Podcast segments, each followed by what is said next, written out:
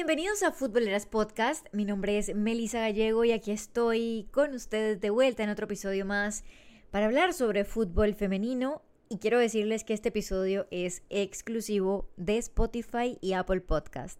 Porque ya saben, ahora que tengo el programa en radio y también en YouTube, pues les comparto algunos extractos de algunos de los programas. Sin embargo, les prometí que iba a seguir grabando contenido exclusivo y aquí estoy. Igual, claro, esta semana no tenemos programa en radio porque vienen las fechas de carnavales en Panamá y no hay programación aparte que no tenga que ver con carnavales en las emisoras. Pero lo prometido es deuda y aquí estoy con ustedes porque hay temas importantes que no se pueden dejar pasar y uno de ellos, que es el que vamos a tocar principalmente el día de hoy, es la convocatoria de la selección femenina de Panamá de cara a la Copa Oro W porque ya Nacho Quintana dio a conocer a sus elegidas. También vamos a estar comentando un poquito al final del episodio sobre la selección sub-17 que disputó el premundial y bueno, eh, más adelante les comentaré un poquito sobre eso. A ver, pero empecemos de una vez eh, repasando la lista que dio a conocer la Federación Panameña de Fútbol.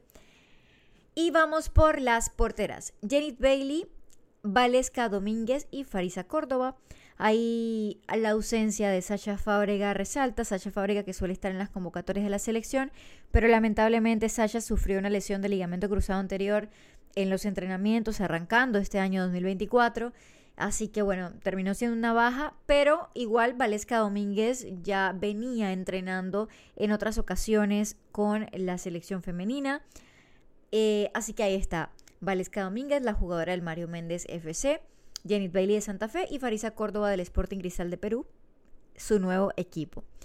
Vamos a la línea defensiva. Yomira Pinzón del Mario Méndez, Wendy Natis del Bahía de Brasil, Rebeca Espinosa, Panama City, Nicole de Valdía Pérez León de Costa Rica, Karina Baltri Reyes de la Lazio de Italia, Hilary Jaén de Jones College de Estados Unidos, Catherine Castillo del Deportivo Cali de Colombia, del Glorioso, Nicole Kergil de Delaware University, eh, y eso en cuanto a las defensoras. Ahí la novedad, pues, Nicole Kergil, que jugadora, es una jugadora que ha estado con la selección sub-20 de Panamá, es una de las nacidas en Estados Unidos que ha representado ya a la selección de Panamá en categorías menores y ahora pues entra en la convocatoria de la selección mayor. Vamos al medio campo. Chandra González del Santa Fe, Carmen Montenegro, Panamá City, Erika Hernández del Chorrillo FC, Natalia Mills de la Liga Deportiva La Juelense de Costa Rica, Yamilet Palacio de Chorrillo y tenemos también a Marta Cox de Cholos, femenil de México, Aldrid Quintero del Fleury de Francia. Y vamos a la línea entonces ahorita de delanteras. Sherlyn King del Santa Fe, Yarelis Palacio del Chorrillo, Catherine Parrish de eh, University of Maryland, Riley Tanner del Washington Spirit y Kenia Rangel de la Liga Deportiva Alajuelense de Costa Rica. Estas son las 23 convocadas de Nacho Quintana para enfrentar a Colombia, a Brasil y Seguimos esperando por el tercer rival que será definido entre Haití y Puerto Rico. Recuerden que la Copa Oro arranca el 20 de febrero, sin embargo, la ronda preliminar, donde se van a terminar de definir los rivales de cada uno de los tres grupos, esos partidos van a disputarse el 17 de febrero, el sábado 17 de febrero, donde se van a dar los enfrentamientos entre Guyana, versus República Dominicana. Luego jugarán Haití versus Puerto Rico, que este es el que nos interesa porque es el grupo de Panamá. Y luego El Salvador contra Guatemala. Va a ser el último partido del día para terminar de definir los cupos de los tres grupos. Les hago un repaso breve, que en el grupo A ya están establecidos Estados Unidos, México y Argentina. En el grupo B está Colombia, Brasil y Panamá. Y en el grupo C está Paraguay, eh, bueno, Canadá, Costa Rica y Paraguay. Y pues, para que sepan en qué, eh, a qué grupo van los que ganen de la ronda preliminar, el ganador entre República Dominicana y Guyana va al grupo A, con Estados Unidos, México y Argentina. El ganador entre Haití y Puerto Rico va al grupo B con Brasil, Panamá y Colombia. Y el ganador entre El Salvador y Guatemala va al grupo C entre Canadá, Costa Rica y Paraguay. Bien, dicho esto, para dar el repaso y el contexto, Em, es importante destacar sobre la lista de Panamá las jugadoras que son novedad. Ya les hablé de Nicole Kergil en la línea defensiva. Y ahora tengo que hablarles de las mellas, Yamilet y Yarelis Palacio, que empezaron a entrenar desde el 8 de enero con la selección, que fue cuando arrancaron los microciclos de esas seis semanas que iban a ser de preparación para la Copa Oro. Y yo tengo que decir que lo que yo vi de ellas desde el día uno en los entrenamientos fue bastante positivo en cuanto a la parte física. Son dos jugadoras que tienen un muy buen porte, tienen buen biotipo. Eh, de hecho, ellas fueron atletas en, otro momento y, ahora, bueno, se enfocaron en el fútbol. Y se nota que tienen ese biotipo, esa, esa velocidad también. Una juega de, de eh, mediocampista y otra juega mediocampista defensa como lateral juega y la otra juega más como delantera. Entonces ahí eh, son dos jugadoras que se terminan metiendo en la lista al final, pero creo que lo hicieron ganándoselo a pulso, porque de verdad en los entrenamientos que tuve la oportunidad de estar siempre se les veía esa fuerza, esas ganas, esa intención de, de luchar cada balón desde el día uno de los entrenamientos y bueno, creo que terminan convenciendo al cuerpo técnico encabezado por Nacho Quintana. Y aparte de lo que hicieron en entrenamientos, una vez arrancó la LFF, que ya eh, por fin pues tenemos liga, gracias a Dios, em, hay que decir que Yarelis Palacio, que es la que juega delantera, no ha parado de anotar en cada una de las jornadas de la LFF, ha marcado en todas las fechas hasta el momento, y Yamilet Palacio también marcó en, en algunos de los partidos y ha estado viendo minutos, entonces creo que respalda, ¿no? Respalda también la decisión porque lo están haciendo muy bien con el Chorrillo, que es uno de los equipos fuertes para esta temporada en la LFF. Entonces, estas son las jugadoras que son novedad porque, pues bueno, no habían estado en otra convocatoria como tal. También, bueno, repite Catherine Parris, que estuvo en los últimos, eh, en la última fase de, de, la clasificatoria de la Copa Oro W, que debutó incluso ante Jamaica en ese último partido que se disputó. Y hay esperanzas en, en Cat Parris, eh, pensando en la delantera, porque ahora vamos entonces a hablar de las ausencias. Hay varias ausencias importantes para la selección de Panamá y no todas son por decisión técnica, hay varias por lesiones, ya les comenté, pues sí, la de Sasha Fábrega, por supuesto, pero también eh, hay que hablar de bajas importantes como las de Emily Cedeño, que tuvo esa fractura de tibia en el mes de octubre y ya está pronto a regresar a las canchas, pero no le daba para llegar a la Copa Oro W. También Linet Cedeño, que sufrió lesión de ligamentos y otra serie de lesiones asociadas. Eh, y bueno, Linet obviamente era un jugador muy importante en la delantera para Panamá y que era una fija y una de las figuras eh, siempre la que anotó ese gol justamente que permitió que Panamá pudiera clasificar al Mundial en ese juego ante Paraguay con centro de Marta Cox no va a estar. Así que otra que se suma a la lista de lesionadas es Rosario Vargas, que en realidad más que lesionada fue que acaba de ser eh, sometida a una intervención quirúrgica por un problema en su cadera, entonces va a estar de baja por varios meses, pronta recuperación para todas ellas. Y para otras jugadoras que también, bueno, en el caso de Dayan Madrid, la central joven, jovencita de la selección que había sido llamada de pronto a estar en las convocatorias, sin embargo no, no había visto minutos, bueno, Dayan también sufrió una lesión de ligamento cruzado, ¿verdad? Que esto de, las lesiones de ligamento cruzado es un tema que, quiero tocar más a profundidad más adelante aquí en Futboleras también. Eh, así que bueno, esas son algunas de las jugadoras que no están. Tampoco está Carla Riley, que está jugando ahorita en el Cacereño de España, en segunda división. Eh, Carla venía de una lesión de rodilla, así que mm, está agarrando ritmo poco a poco con su equipo, viendo más minutos. Y bueno, esperemos que pueda acoplarse y, terminar de entrar en, su 100% de lo que ya puede dar físicamente por el tema de su lesión y demás, pero no fue convocada para esta ocasión. Y también es el caso de Lauri Batista, que ni siquiera fue llamada para los microciclos, que ahora está jugando en el Santa Fe, aquí en la LFF. Y otra de las más notables fue la de Cire Salazar, porque Deisire ha sido constante la mayor parte del tiempo, aun cuando era de jugadora de, categoría sub-20, sub-17 y demás, por su gran talento y por esa garra, porque es una jugadora que se le ve mucho potencial, ¿no?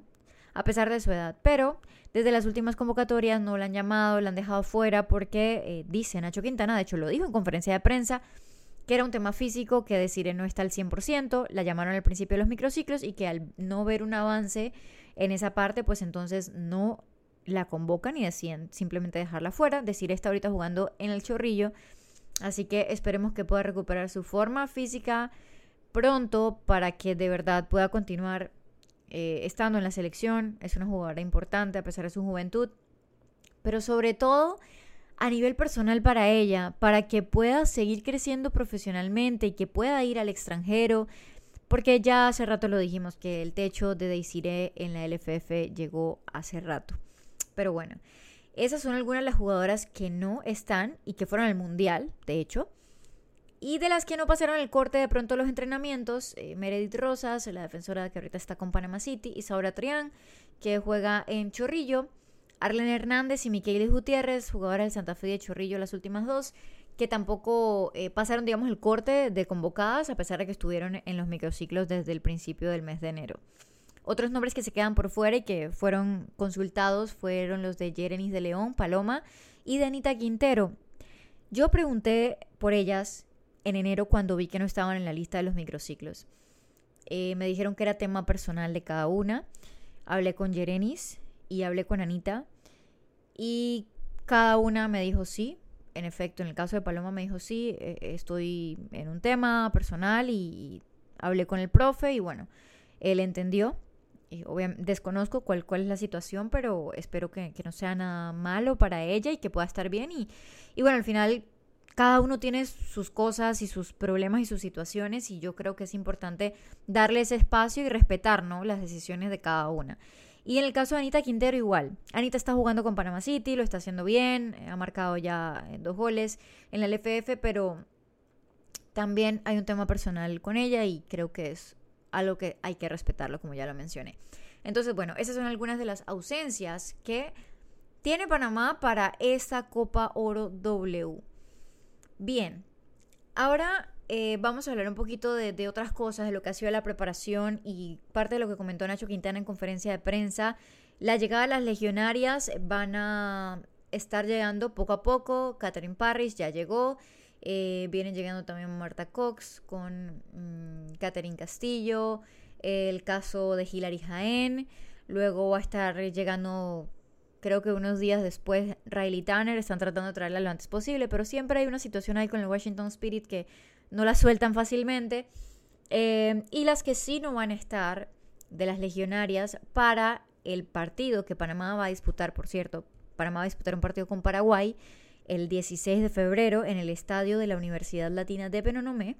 Partido amistoso previo a la Copa Oro y recuerden que Paraguay también va a estar en la Copa Oro. Así que ese partido va a servir obviamente para ver en qué nivel está Panamá después de que el cierre del 2023 no fue tan bueno, tan positivo en cuanto a lo futbolístico, sí en cuanto a resultados, porque claro, se consiguió clasificar directo a la Copa Oro y eso fue cumplir el objetivo, pero sí dejó dudas en lo futbolístico, así que creo que ese partido ante Paraguay va a ser muy importante para ver en qué nivel estamos ahora mismo. Más que es un rival que enfrentamos el año pasado para el repechaje y, lo conocemos y, y, sabemos que no va a ser fácil. Entonces, eh, bueno, va a ser vital. Las que no van a estar en este partido amistoso ante Paraguay van a ser Karina Baldrip Reyes de la Lazio de Italia y Aldrid Quintero del Fleury de Francia, porque sus clubes no las van a soltar hasta que no sea como tal la fecha FIFA, así que se van a unir directamente a la concentración en San Diego California, que es donde va a jugar Panamá sus tres partidos de la fase de grupos. Bien, entonces, para este amistoso ante Paraguay, comentaba Nacho que sí, definitivamente quiere, aparte de ganarlo, siempre quieres ganar un partido que juegues, pero aparte de eso, sí es terminar de afinar algunos detalles. Eh, sí dijo Nacho que íbamos a ver un equipo más agresivo.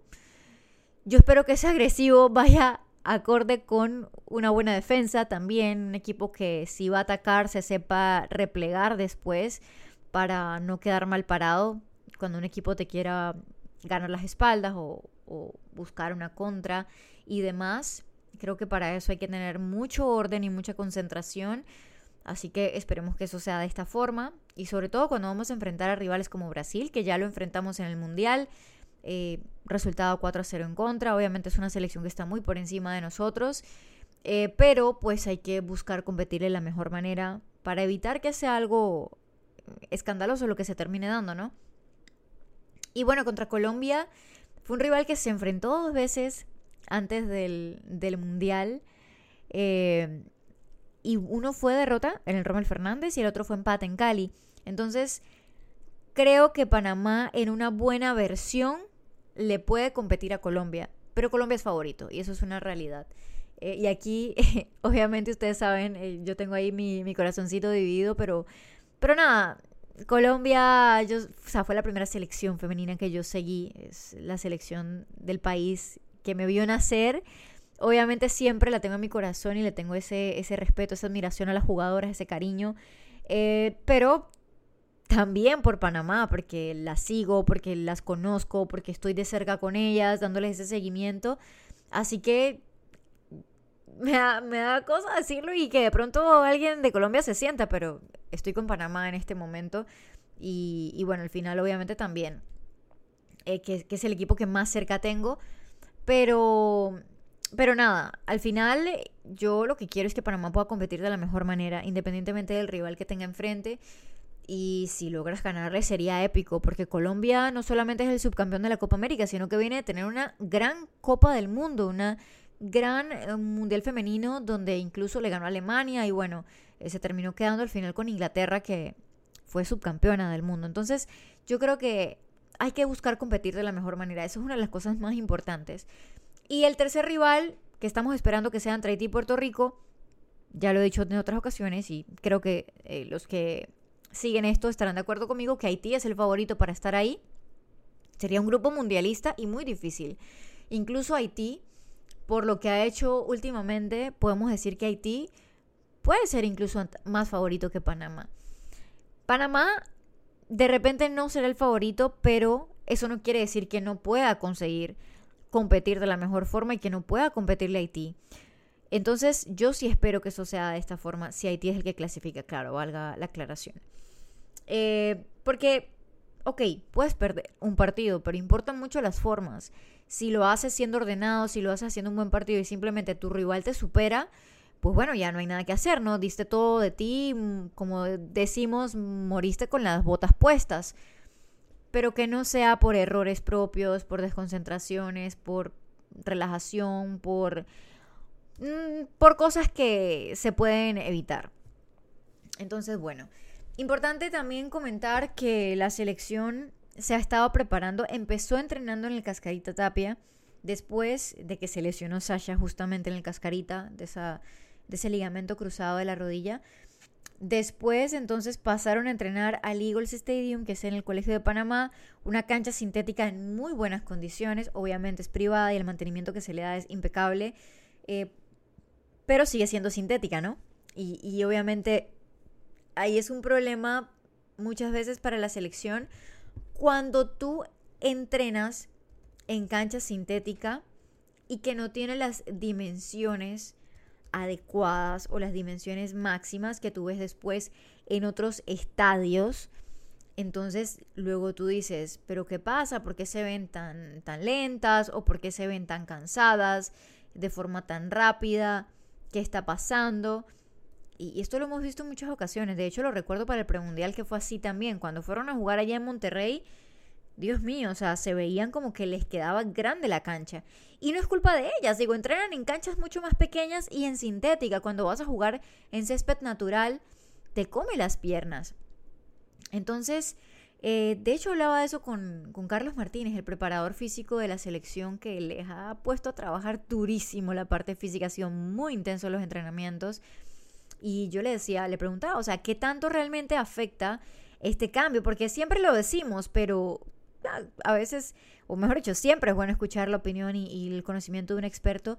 Y él me decía, sí, definitivamente, es mucho más pesado, te agotas mucho más, depende mucho también de la humedad del lugar, si, tienes, si debes tener una buena hidratación, en fin, son muchos factores que pueden afectar. Y a mí sí me preocupa esto, yo tengo que decirlo, o sea, me preocupa porque aparte que los rivales que vas a enfrentar no son nada fáciles, el escenario es eh, imponente también. Entonces yo digo, wow, que, eso no nos vaya a pasar factura porque de por sí el año pasado estuvimos después del Mundial prácticamente en inactividad de las jugadoras de la liga, que son 10 en esta lista, 13 son legionarias.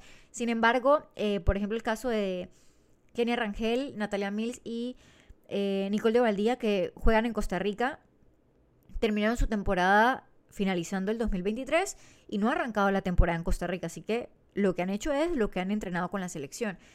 Por ende, pues eh, es complicado, pero mira, por ejemplo, el Snapdragon Stadium, que es la casa del San Diego Wave, donde Panamá va a jugar sus partidos, capacidad para 35 mil personas, es natural. Así que yo espero que esto no vaya a pasarnos factura. De verdad, lo espero, lo espero y no te, quiero tener que venir a grabar después un episodio del podcast diciendo, sí, yo lo dije, lo de la cancha. Pero al final, bueno, dijo Nacho Quintana que eso no lo iban a usar como una excusa y que lamentablemente tenemos esa debilidad acá. O sea, no tenemos canchas. Tampoco es que se le puede echar culpa a mucha gente porque realmente no hay opciones, tristemente, y esperemos que eso en un futuro cambie cuando esté listo por fin el centro de alto rendimiento de la Federación Panameña de Fútbol, por lo menos para las selecciones nacionales. Entonces, bueno, ahí me acuerdo también que ahora que vamos a enfrentar a Paraguay, Paraguay tiene un centro de alto rendimiento exclusivo para el fútbol femenino. Imagínense ustedes los años luz que estamos de muchos países y no tenemos que irnos muy lejos a Europa ni a Estados Unidos, ¿eh? eh aquí mismo en América, eh, bueno, Estados Unidos también está en América, pero sabemos que Estados Unidos es otro nivel de potencia eh, de fútbol femenino y de bases futbolísticas en esta parte y demás. Así que, bueno, en fin. Continuando con, los temas de la Copa Oro y de las novedades, eh, bueno, pues para repasar un poquito el itinerario que va a tener la selección eh, femenina que va a estar entrenando durante estos días de carnavales, van a tener eh, esos, esos entrenamientos constantes, de hecho se concentran desde este viernes 9 de febrero, para no darle pie absolutamente nada van a estar concentradas en un hotel de la localidad en Panamá. Em, van a haber algunas prácticas abiertas a los medios, así que por allá nos estaremos dando la vuelta. Oigan, por cierto, recuerden que pueden seguir la cuenta de arroba futboleraspod porque ahí estoy compartiendo constantemente contenido de los entrenamientos, de la liga femenina y algunas cositas como lo más destacado del fútbol femenino internacional. Que seguramente más adelante que pase un poco eh, todo esto de selecciones y demás, voy a tener la oportunidad de compartir algo más de, fútbol internacional. Luego vienen los Juegos Olímpicos, hay Mundial Sub-20 femenino, entre otras cosas, a lo largo del año. Entonces, van a estar entrenando durante carnavales. Luego, entonces, el 16 de febrero, que es viernes, van para Penonomé. Todavía no me han confirmado si se van un día antes o si se van el mismo día para poder disputar este partido ante Paraguay. El juego va a ser a las 6 de la tarde y los boletos están bien baratos, 5 dólares. Los encuentran en la página de la FEPAFood, eh, www.fepafood.com. Ahí los pueden comprar, 5 dólares. De verdad, eh, está bastante accesible para que puedan ir a acompañar a la selección antes de su participación en la Copa Oro W. Y bueno, ya después estará viajando el 18 de febrero a Estados Unidos donde pues estará ubicándose en la ciudad de San Diego. Este es el itinerario de la selección mayor. Y pues ahí ya repasamos un poquito de, lo que ha sido esta convocatoria de Nacho Quintana. Voy a estarles grabando también por aquí después y también en, en Futboleras en Radio y demás todo lo que vaya pasando con la selección. Eh, estoy todavía no estoy segura. estoy tratando de gestionar aún eh, poder ir a la Copa Oro. Por lo menos así sea el primer partido, pero bueno, la cosa no, no, no está tan fácil, así que si no vamos a poder estar allá con ellas, sería triste. Obviamente me, me dolería bastante porque le hemos estado dando seguimiento a la selección eh, en las coberturas desde el premundial de Monterrey en 2022, que tuve la oportunidad de estar, luego pues no pudimos ir al repechaje en Nueva Zelanda, pero sí estuvimos con ellas en su primera participación mundialista en Australia. Y bueno, eh, he puesto de mí de todos mis esfuerzos para poder estar en la Copa Oro pero hay cosas que se salen un poco de las manos de uno y, y nada, vamos a ver si, si puedo tener esta oportunidad y esa bendición de estar allá con ellas. Si no, bueno, acá estaremos a distancia apoyándolas. Igual los partidos eh, se van a estar transmitiendo por ESPN y Star Plus. Recuerden que estas competencias de CONCACAF son todas de ESPN y Star Plus. Así que por ahí la vamos a poder estar viendo. Y yo voy a estar aquí a distancia si no puedo viajar, eh, dándole ese seguimiento a ellas y a todo lo que pasa con Panamá en este torneo. Entonces, nada más voy a repasar por último el calendario los días de partido de la selección femenina de Panamá para que los tengan presentes y apunten en su calendario y de esa forma pues puedan estar eh, muy pendientes de lo que pase con Panamá. Eh, recuerden que Panamá debuta el 21 de febrero frente a la selección de Colombia. Esto va a ser miércoles 21 de febrero, 7 y 30 pm. Es la hora que tengo aquí por el momento registrada. Así que pendientes, ya saben, ya les dije, por ESPN Star Plus se va a poder ver ese partido y que se disputará en el Snapdragon Stadium de San Diego. Después, entonces, el segundo partido será el 24 de febrero. Colombia se enfrenta a Brasil ese día. Y también Panamá, entonces, se enfrenta al rival que gane entre Haití y Puerto Rico. Bueno, primero es el juego de Panamá y después juegan Colombia y Brasil. Y el cierre de la fase de grupos va a ser Brasil-Panamá el 27 de febrero. Antes de eso juega Colombia con Haití o Puerto Rico. Y ahí ya se terminará entonces de definir el grupo B. Recordemos que en este torneo clasifican los primeros dos mejores de cada grupo y los dos mejores terceros.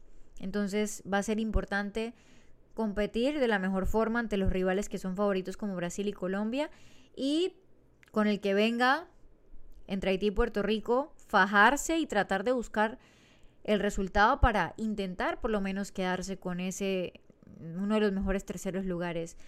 Yo creo que menos de eso podría ser llamado fracasos siempre y cuando las formas, dependiendo de las formas, mejor dicho, como ya lo dije antes, si es por debilidades nuestras, eh, va a dejar mucho que desear. Yo espero que no estemos dando pasos hacia atrás, ni mucho menos. Si llegáramos a quedar eliminados en fase de grupos, va a depender de las formas. Si lo haces compitiendo, luchando, dando lo mejor de ti, pues bueno, quizá la sensación sea diferente. Pero sin embargo, para Panamá, que que es una selección que ya estuvo en el Mundial, pues va a ser importante poder también dar ese paso de clasificar en la Copa Oro W. Es verdad que aquí en esta Copa Oro están jugando las mejores selecciones del área, de América, literal. Tenemos a las potencias como Estados Unidos, Canadá y Brasil, que son potencias, más allá de que Brasil eh, no ha ganado un mundial y que, bueno, pero en cuanto a la calidad de futbolistas y de la, estructura que tienen en el fútbol femenino, pues vamos, están muy por encima de nosotros. Eh, también tenemos selecciones como Colombia, que, que cada vez está creciendo mucho más, que tiene mucha más fuerza, que han sido campeonas panamericanas, que son subcampeonas de la Copa América, que tuvieron un gran mundial, han ido ya varias copas del mundo. Entonces, también es una selección que está ahí para mí en ese segundo escalón, eh, donde pudiéramos poner quizás también a Argentina de ahí para abajo creo que las selecciones de Costa Rica, Paraguay y México están bastante parejas y, bueno, dependiendo también de las otras que se terminen metiendo de la fase preliminar. Eh, pero Panamá estará en un tercer escalón, obviamente por debajo de, de las otras que ya mencioné, las potencias. Entonces, es verdad que no va a ser fácil, que están los mejores equipos, pero hay que luchar de la mejor manera para tratar de, seguir dando esos pasos hacia adelante para el crecimiento del fútbol femenino en Panamá, que es verdad que tiene muchas carencias todavía, pero bueno, nada, no, no podemos quedarnos con eso y esperar que simplemente por las carencias no se puedan conseguir cosas buenas más adelante. Así que acá les estaré dando todas las novedades de lo que pase con la selección que dirige Ignacio Nacho Quintana. Bueno, para cerrar el episodio del podcast, porque hice una encuesta en mi Instagram, arroba Melissa Gallego Giraldo, ustedes saben que normalmente yo hablo solo de un tema por aquí, pero em, recientemente la selección femenina sub-17 tuvo su participación en el premundial y no quería dejar ese tema por fuera tampoco, pero también sentí que grabar dos episodios seguidos iba a ser como, como un poco pesado. Eh, así que decidí hacerlo, gracias también a las votaciones de mis seguidores, eh, junto, ya para cerrar este episodio, entonces vamos a hablar un poquito, un resumen básicamente de lo que pasó con la selección que dirige el profe Víctor Suárez. De antemano, cuando conocimos el calendario, el grupo, mejor dicho, después del sorteo de Panamá que le tocó Estados Unidos, Canadá y Puerto Rico, ya sabíamos que iba a ser un grupo durísimo. Empezando porque tenías a las dos principales potencias de tu área y en general de fútbol femenino, que son Estados Unidos y Canadá, y bueno, definitivamente fue un golpe bastante eh, duro y sobre todo porque el primer partido ante Estados Unidos fue una goleada 13 a 0. Yo sí esperaba que, Estados Unidos fuera superior. Podía esperar una goleada porque hay que ser realistas también. Pero lo que sí es verdad es que no esperábamos que fueran 13 goles de diferencia. Ahora, hubo varios factores que afectaron eh, respecto a este partido. El primero de ellos, no una preparación apta para la altura que hay en Toluca, que fue donde se disputó, que es donde se está disputando ya la fase eh, final ahora de, del premundial de CONCACAF en esta categoría. La selección se fue un día antes, dos días antes y, no hubo tiempo para adaptarse a la altura. Así que esto sí fue un error de planificación de la, de la Federación Panameña de Fútbol. Incluso se había hablado que iban a ir a Penonomé para entrenar en cancha natural, al final no lo hicieron. Eh, yo creo que más allá de que se podía prever que no ibas a pasar de grupo, que iba a ser muy difícil, pues yo creo que igual es importante darle las herramientas a las jugadoras y a los técnicos para que puedan por lo menos competir de la mejor manera posible. Y en este caso no se hizo de esa forma. Sí entrenaron durante varias semanas, durante varios meses de seguido, pero no hubo esa preparación para la altura y eso les pasó muchísima factura en ese primer partido, sobre todo las diferencias en el biotipo, las jugadoras de Estados Unidos, aparte que ya estaban rayando en la edad de los 17 eh, años, eran la mayoría jugadoras 2007, solamente tenían una jugadora 2008, mientras que Panamá tenía una gran variedad de jugadoras 2007, 2008 y 2009 todavía. Eh, mucho menores. Eh, ustedes saben que las mujeres, bueno, cuando están en, esa etapa de, de, formación, entre que tú cumples 14, 15 años y pasas a los 17, hay una transformación importante, eh, dependiendo de, cada una, ¿no? Pero se notó muchísimo eso, el biotipo era muy diferente y bueno, ni hablemos de las, de las estructuras que tienen las bases del fútbol estadounidense, que todos sabemos que tienen, nos llevan años luz de diferencia. Así que yo creo que eso fue muy marcado. Eh, sí fue, fue triste, obviamente, ver que las golearon de esa manera. Pero siento que se supieron reponer. Me parece que fue muy importante el aporte de Rosamón, la psicóloga de la selección que estuvo viajando con las niñas incluso. Así que yo creo que fue positivo para levantar cabeza y poder avanzar. A ver, eh, si repasamos el, el premundial pasado, el 2022, que Panamá clasificó a octavos de final, era un formato diferente, era un premundial con más selecciones, eh, con más grupos, esta vez era mucho más reducido. Y en ese momento Panamá le tocó con México, con Nicaragua y Trinidad y Tobago. Y bueno, por eso logró ganar su partido ante Trinidad y Tobago. Cayó goleado ante México en aquel momento 7 a 0 y luego le ganó a Nicaragua 2 a, 2 a 0. Y cuando pasó a octavos, entonces perdió con Puerto Rico. Recuerdo que en ese momento, en el 2022, eh, veíamos a Puerto Rico con esa base de jugadoras nacidas en Estados Unidos, que eso es a lo que están apelando ellos. Y decíamos, bueno, en esta categoría Puerto Rico nos ganó en aquel momento, hace dos años, en el 2022. Y Puerto Rico también está ahorita en el grupo, que era el rival, obviamente, más accesible entre Estados Unidos, Canadá y Puerto Rico. Pero igual parecía que no iba a ser fácil, ¿saben? Y bueno, Panamá perdió ese primer partido, difícil. Luego perdió el segundo también, 5-1 ante Canadá. Creo que hubo errores puntuales que se pudieron evitar y que creo que costaron varios de los goles. Errores de desconcentración, sobre todo en la parte defensiva. Quiero destacar a la portera Nicolette más porque tuvo varias atajadas importantes en cada uno de los partidos y creo que fue una actuación sobresaliente. Es verdad que todavía tiene muchas cosas que trabajar para mejorar Nicolette, pero fue una de esas jugadoras que se destacó. Y creo que ahí esto es muy positivo porque veo en ella ese potencial que de pronto no hemos visto tanto en otras porteras de categorías menores pensando en ese relevo futuro, ¿no? Aunque la posición de portera te da para muchos años, pero de todas formas es bueno ver a, una portera con potencial y creo que Nicolette lo tiene, solo que claro, es, está en formación y, tiene que seguir trabajando bastante más eh, para mejorar.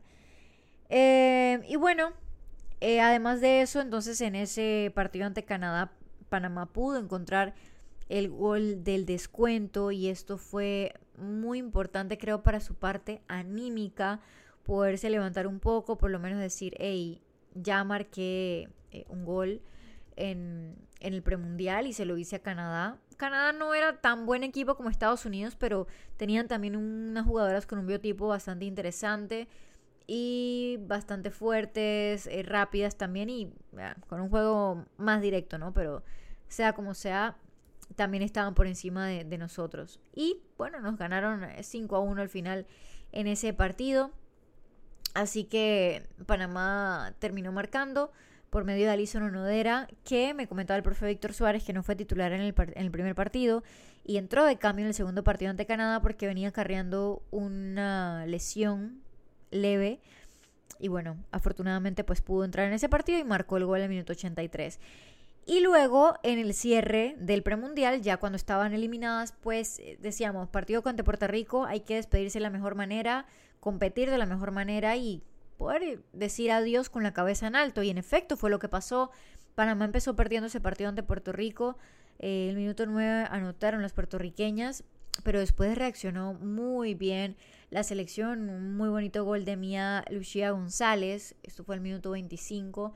Luego tuvimos también a, a, a Tejera, a Juliet Tejera, que marcó doblete el 45 y el 75. Uno de los goles fue golazo. Juliana Tejera, corrijo. Uno de los goles fue golazo. De verdad que muy buena definición para ella. Eh, y también Alison Onodera, que al 49 marcó. Alison tuvo un partidazo ante Puerto Rico. Para mí fue la mejor de este juego. Una chica con muchísimo potencial que la vimos desde que jugaba con Atlético Nacional con 14 añitos. Y pues bueno, de verdad que ahí se ve el futuro en varias jugadoras como Alison, como eh, Analia Rosemena, como Nicolette Más, como Kaira Pérez, que es una muy buena jugadora también en el medio campo. Em, y bueno, hay otras varias jugadoras que son muy talentosas y que tienen ese potencial, pero pues obviamente tienen mucho por trabajar todavía para seguir creciendo y poder aspirar a ser ese relevo generacional de la selección femenina de Panamá en unos años. Eh, lo que yo sí quería decir era para ya darle la conclusión a este tema, es eh, hacer ese llamado a las personas que, aunque yo sé que ustedes no, ustedes mis oyentes de futboleras no son así, porque ustedes son personas que siguen el fútbol femenino y que saben todas las carencias y las debilidades. Pero con este mensaje cierro, lo dije en, el programa en radio y lo dije en YouTube, lo compartí y lo digo por acá también. Y es que no podemos tener la cara para criticar a jugadoras como estas niñas, porque son niñas todavía en esta categoría sub-17, y no podemos tener esa cara para criticarlas cuando no se les dan primero la formación, no tenemos las bases, no tenemos infraestructuras, no tenemos muchas cosas que se necesitan para el crecimiento del fútbol femenino. No tuvieron mucha preparación en cuanto a amistosos, sí, se enfrentaron a Costa Rica, pero, pero igual, o sea, se pudieron haber tenido más partidos y obviamente ahí fue eh, falta de, un poquito más de gestión de la federación en esta parte, no se les dio la preparación para, para la altura y, tenemos la cara para criticarlas, o sea, realmente yo creo que hay que ser conscientes de esto, además que, como ya lo mencioné, varias jugadoras son muy niñas todavía eh, y van a seguirse formando, van a seguir teniendo ese aprendizaje en el camino. Aparte del grupo que nos tocó, fue muy difícil, de verdad. Yo creo que sí es verdad que los 13 goles no debieron haber caído de esa forma. Eh, y ojo, que la diferencia pudo haber sido mayor, porque como les dije, Nicole tuvo como 6 atajadas. Pudieron haber sido 19 goles tranquilamente.